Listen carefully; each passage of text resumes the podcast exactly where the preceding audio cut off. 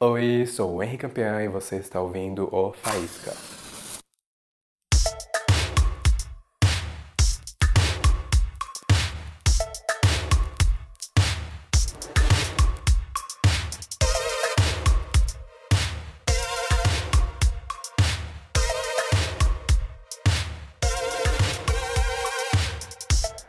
Sou artista visual, ilustrador e o Faísca é um espaço para dar voz a quem geralmente se comunica através de imagens. Nessa primeira temporada, vou conversar com artistas visuais, ilustradores e designers que vão compartilhar suas experiências com a gente. Cada conversa será dividida em duas partes. A primeira é sobre a pessoa entrevistada e sua arte, trajetória, inspirações e de que lugar da profundeza de sua alma surge a arte. Na segunda parte, vamos focar em trabalho, projetos, rotina, clientes e dinheiro, e alguns problemas como calotes, tendinite e solidão. Além de responder algumas questões que enviaram pra gente no e-mail faiscapod.gmail.com e no Instagram, arroba faiscapod. Bom, gente, antes de começar a parte 2 da conversa que eu tive com a Paula Salib, agora sobre trabalho, eu queria falar algumas coisinhas. Primeiro, as perguntas que a gente respondeu nesse episódio foram mandadas pela Beatriz Batistelli. A Bia é uma amiga ilustradora e quando a gente estava gravando o piloto, eu e a Paola, ninguém sabia do podcast, só amigos próximos. Então eu acabei pedindo para ela mandar algumas questões, porque eu sabia que ela ia mandar perguntas boas.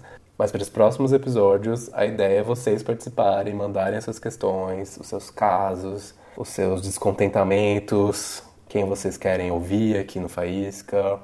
Eu quero muito que vocês participem, então mande mensagens para mim no arroba faiscapod e no e-mail faiscapod.gmail.com. E eu queria muito agradecer os feedbacks que eu recebi sobre o piloto. Muito, muito, muito obrigado. Eu adorei saber que vocês fascinaram ouvindo o Faísca, que vocês ouviram no trabalho, que vocês ouviram no metrô, que vocês gostaram do conteúdo, da conversa que eu tive com a Paola. Muitos elogios a Paola, eu encaminhei todos para ela, ficou muito feliz. Muito obrigado para todo mundo que compartilhou o episódio, todos os meus amigos e amigas. Muito, muito, muito obrigado. Fico muito feliz. E muito obrigado também pelas críticas que me mandaram sobre a qualidade do áudio. Realmente estava um pouco baixo, estava meio desnivelado o áudio.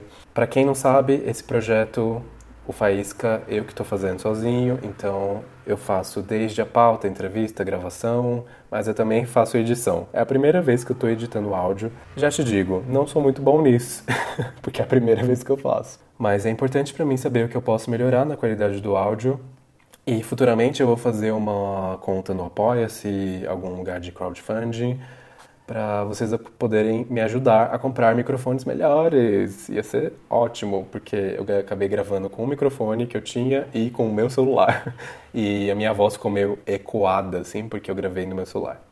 Eu quero agradecer também os feedbacks positivos que vocês me enviaram sobre os depoimentos, as percepções, os olhares que eu busquei na rua do pessoal sobre o trabalho da Paola essa ideia, quando eu tive, eu fiquei muito feliz. Eu queria muito colocar ela em prática em todos os episódios, mas como piloto, foi o momento de testar essa ideia. Eu percebi que dá muito trabalho acima do trabalho que já dá fazer podcast em paralelo com o meu trabalho de ilustração. Então, por enquanto, eu não tenho como fazer esses depoimentos para os próximos episódios, mas eu já estou pensando numa alternativa mais viável de fazer isso. Mas o principal do podcast são as conversas e a troca de experiências, então eu espero que vocês gostem mesmo assim. Essa ideia é como se fosse a cerejinha em cima do bolo, assim, mas no momento eu tô conseguindo fazer só o bolinho de cenoura mesmo, com caldo de chocolate. E eu espero que vocês gostem mesmo assim. Bom, sem mais delongas, vamos pro episódio com a Paola.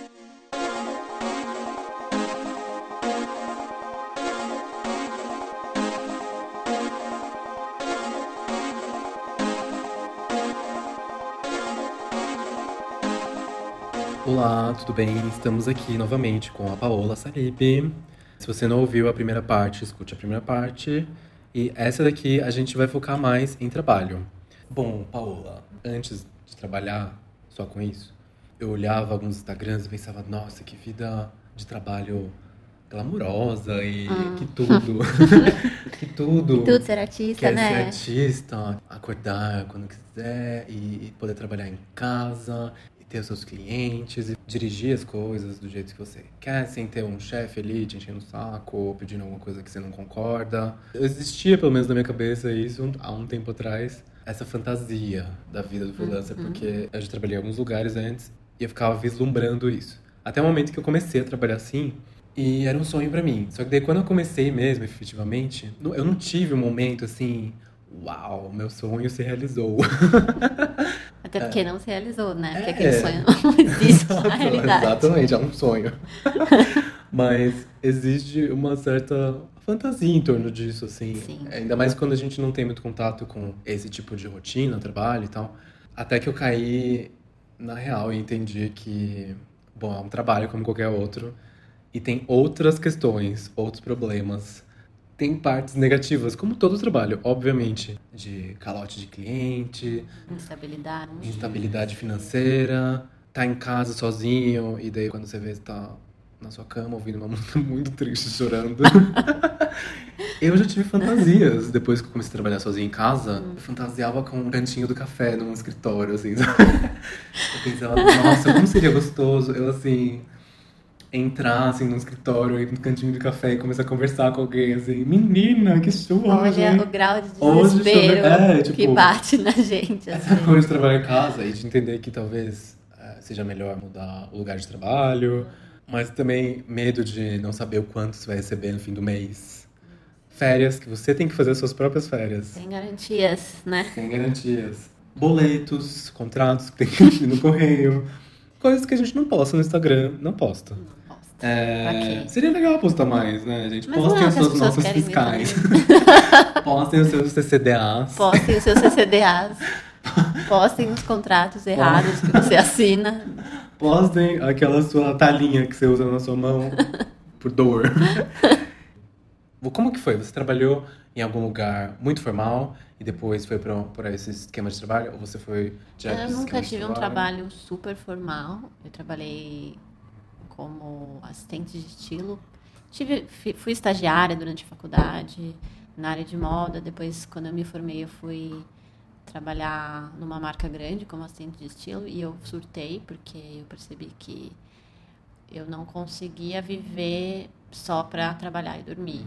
E eu também não conseguia não conseguia aceitar que eu precisava ter algumas atitudes antiéticas dentro da empresa que eu trabalhava. Uhum. Enfim, eu não acreditava nem um pouco naquilo. Uhum. E aí eu decidi que eu queria ser freelancer, acho que como você também. É, eu sempre fui um pouco. Acho que, eu, acho que eu sabia que eu ia passar um perrengue, assim, mas mesmo assim a vida de freelancer é um pouco sedutora, a maneira como a gente imagina ela e uhum. tal.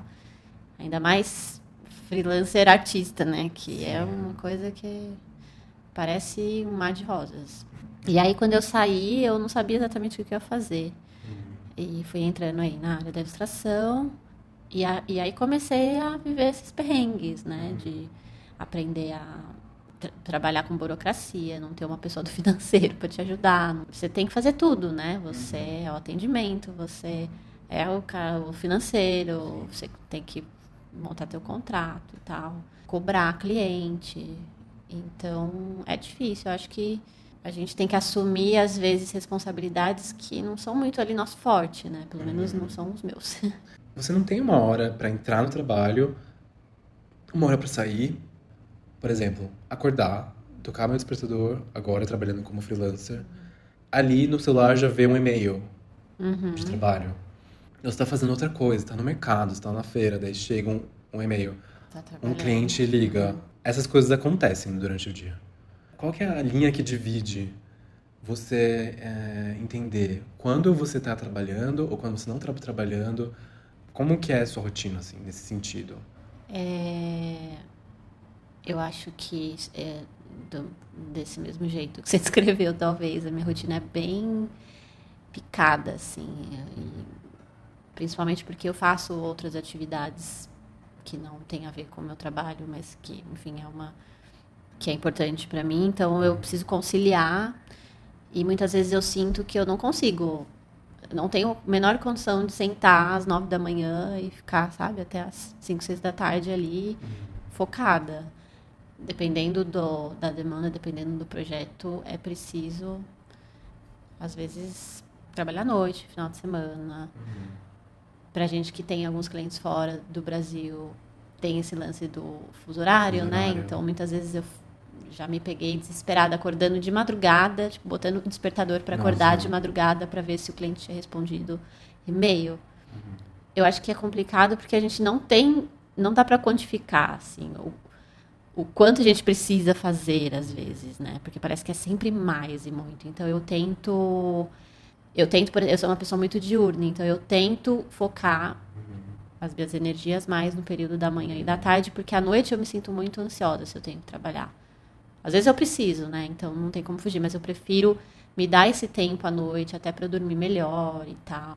E é difícil porque a gente não sabe quando vai chegar trabalho, a gente não sabe quanto tempo vai levar para fazer, não é uma, não é lógico, né? Então, por mais que você tente se organizar, às vezes você precisa desmarcar um compromisso porque chegou um trabalho, é, né? Então, eu confesso que ainda eu sou uma pessoa bastante organizada de agenda, é, horários e tal, né? De, de de ter horários assim para acordar e para dormir, por exemplo.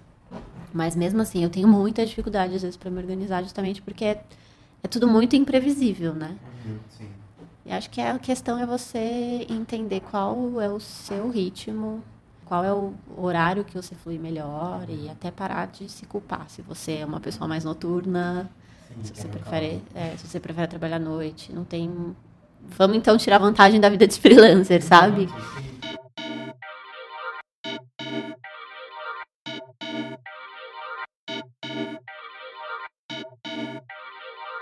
Bom, recebemos, recebemos umas perguntinhas que não foram pedidas. eu não cheguei na pessoa e falei, oi, você pode mandar uma pergunta? Nossa, não, não fiz isso. Ah, Foi tá assim.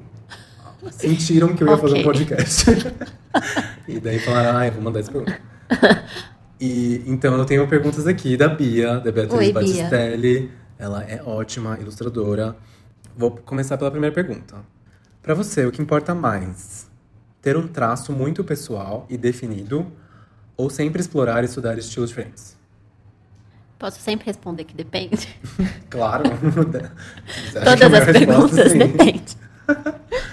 é, realmente é muito pessoal, porque existem ilustradores que são muito bem sucedidos e eles conseguem transitar ali entre diversos estilos, dependendo daquilo que o cliente pede, né? Então, uhum.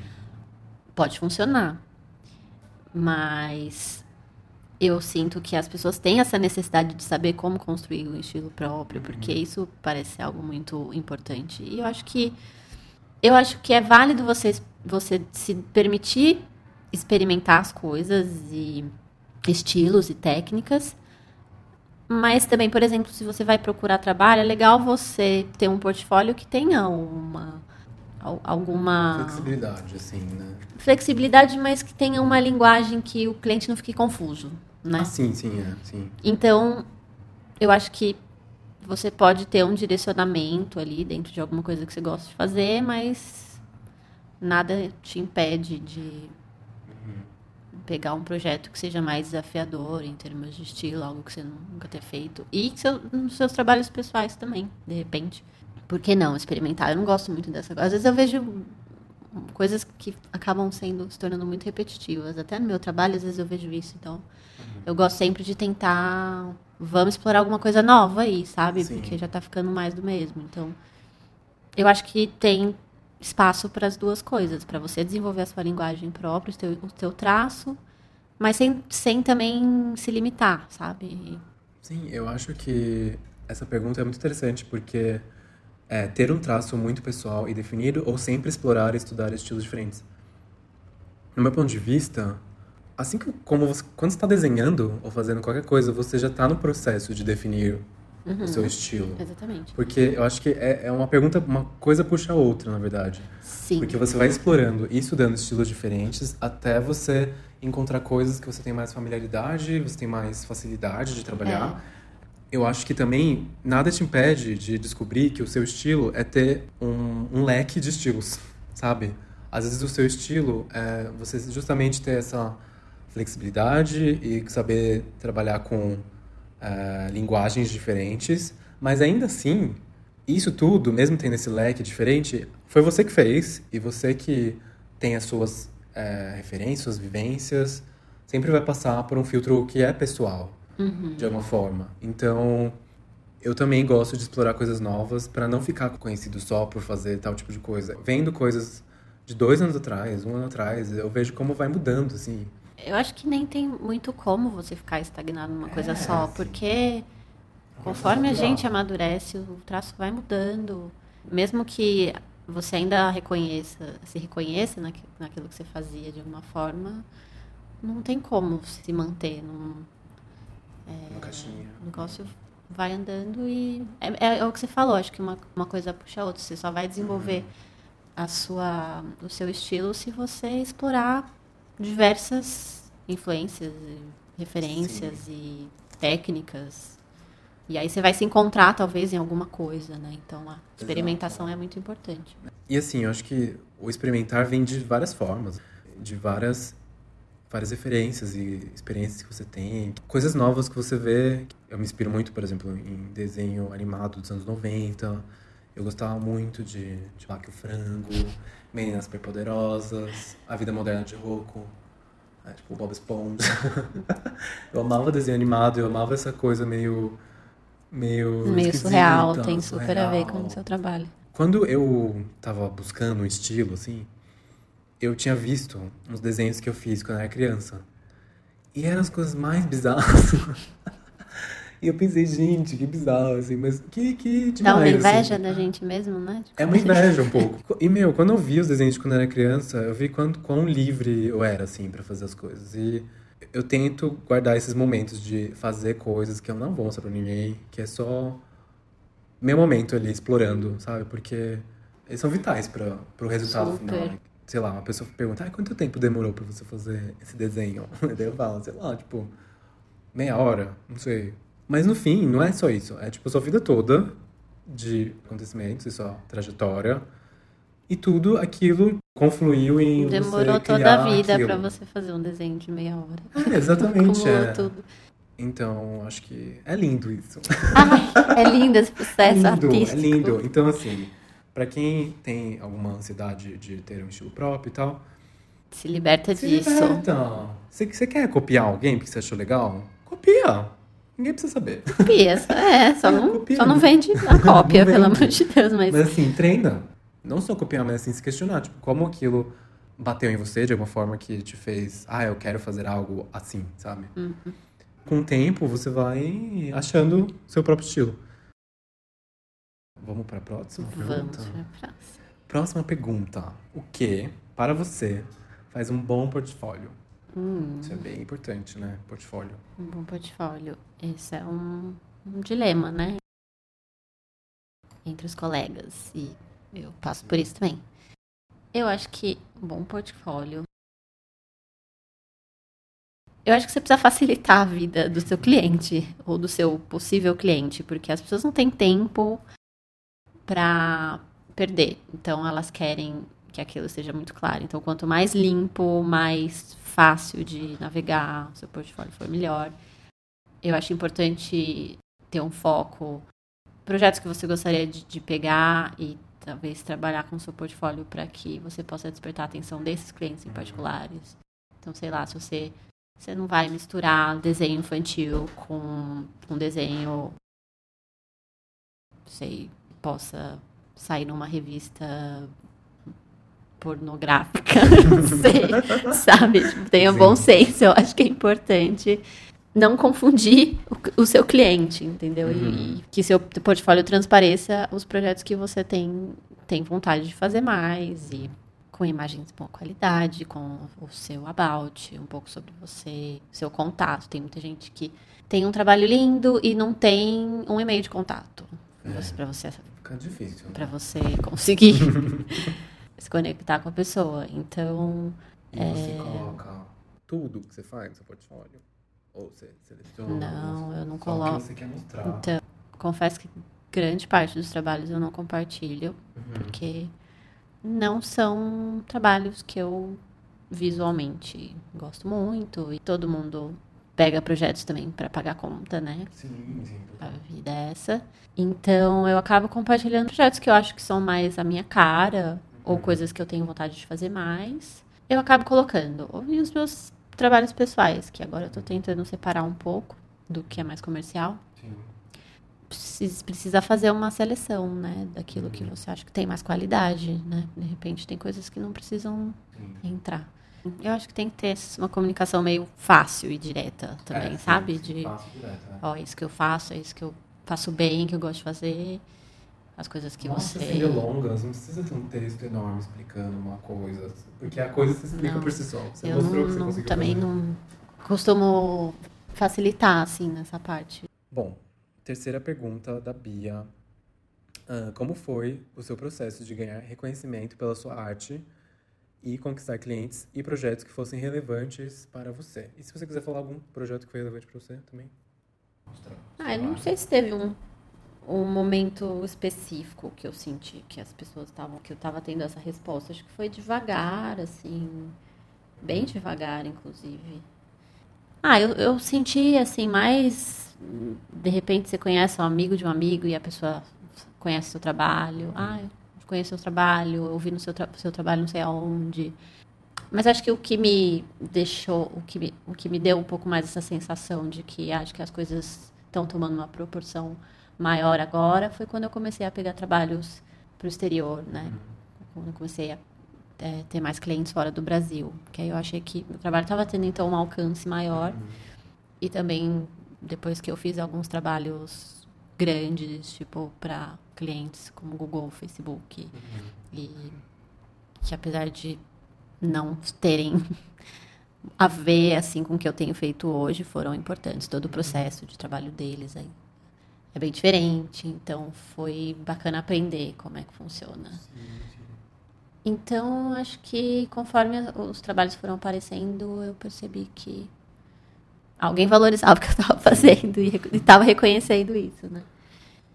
É, acho que foi essa sensação de que as coisas estavam ficando diferentes veio meio devagar, naturalmente. Né? Uhum. E para você, como que é o cliente ideal dos sonhos? o cliente dos sonhos para você? Pode fantasiar aqui? Pode, então, lógico.